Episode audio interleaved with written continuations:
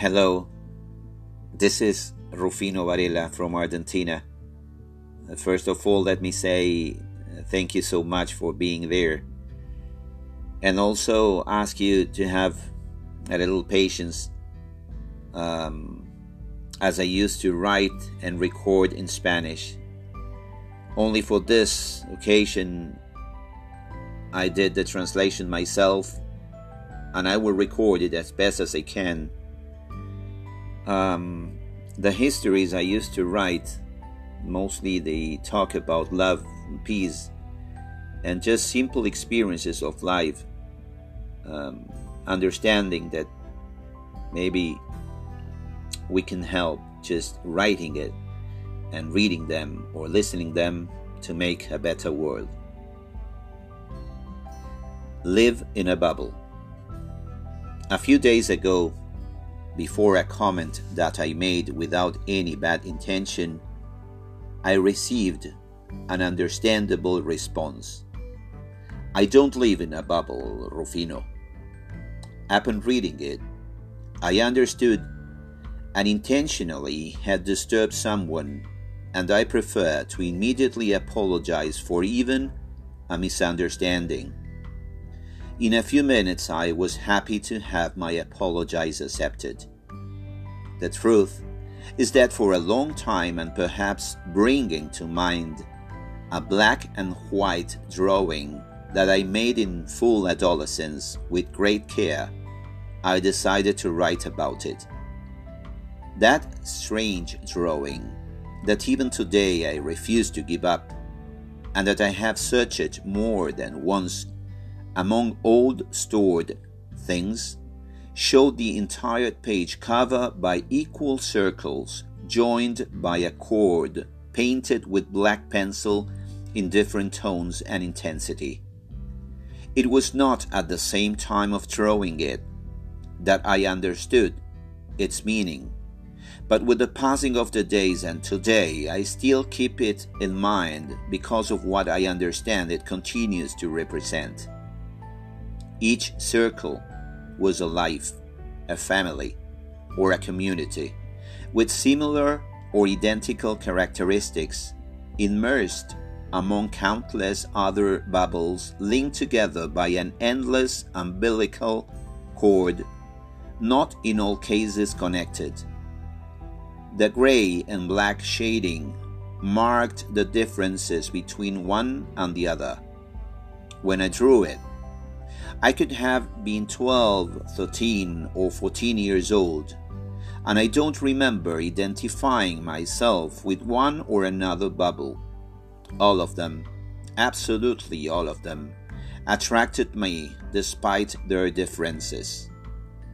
A few days before I draw, I had eaten for the first time in my life some delicious nutless with stew in the humble metal house with dirt floor of my friend from the street in that poor neighborhood beside the garbage burning land Los Dados in my beloved Don Torcuato.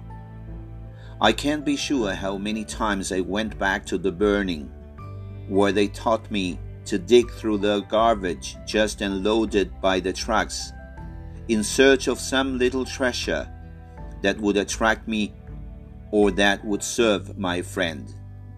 At that time, no food was sought to satisfy hunger, only objects or metals to recover or sell to the scrap dealer. I would return home knowing that the next day, at lunchtime, I would pass by in uniform with my metal tray with divisions so that the school cooks would serve me various elaborate meals that I enjoyed with my colleagues at clean and comfortable tables. It was not my fault that I was born in a copper, silver, or gold cradle where I never lacked for anything. It was not my fault that my friend Pedro lived in a tiny tin house crowded with people of different ages on the banks of the green stream on the garbage dump hidden many times by the smelly smoke of the burning.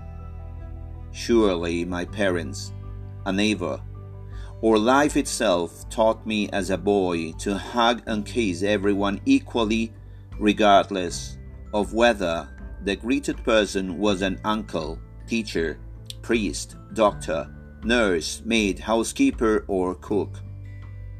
Being born where I was born is not my merit, and therefore I could not and will not be able to feel pride in it. It was just luck, or so fate wanted it. I never felt more than those Pedros of the burning, but I learned to value and be grateful for the different opportunities that by belonging to my bubble I could always have. Fate and luck wanted my parents to be who they were and to offer me very different possibilities that thousands of Pedros had. Our house was comfortable, with spaces distributed almost for each one, delicious food, every day, hot water, clothing, and a coat. I remember Pedro, your face more leathery than mine, when you once rang the bell or hid your hands and looked for me with your frayed leather ball to go to the paper factory field. Perhaps once, twice, or a hundred times we played marvels in the street, and a thousand times we aimed in vain with our slings and at innocent sparrows and pigeons. I grew up without knowing about you, and despite everything, life was generous, and until today, it almost always smiled at me.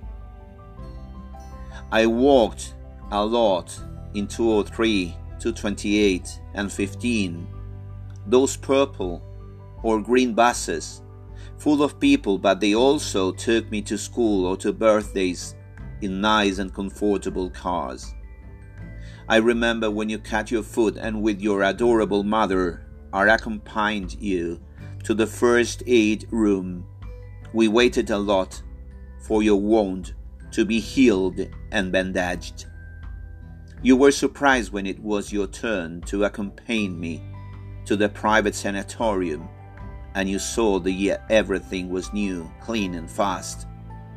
How to forget your freshly ironed white school apron and your face when you see me with my embroidered jacket and well polished shoes.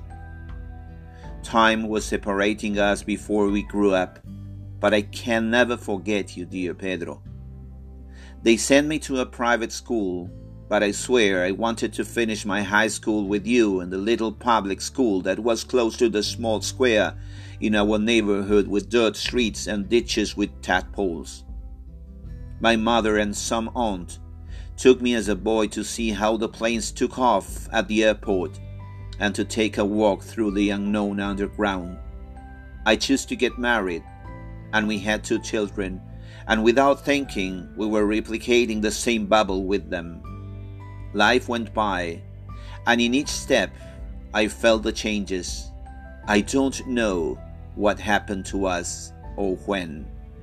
One day, long ago, I saw that they were building a great wall, and I understood that they would begin to divide us more and more. It was one of the first closed private neighborhoods. Then came the guards, cameras, dogs, and electrified wires year passed, and not long ago, I thought I saw you crossing a dirt street full of wells with stagnant water in that humble suburban neighborhood. I'm sure it was you, Pedro. I can never forget your face. You were dodging puddles with the little girls clinging to your hands and a baby, maybe your granddaughters, in your arms. I apologize for our indifference and abandonment. I keep wondering why you didn't have the same opportunities in your bubble that I had in mine.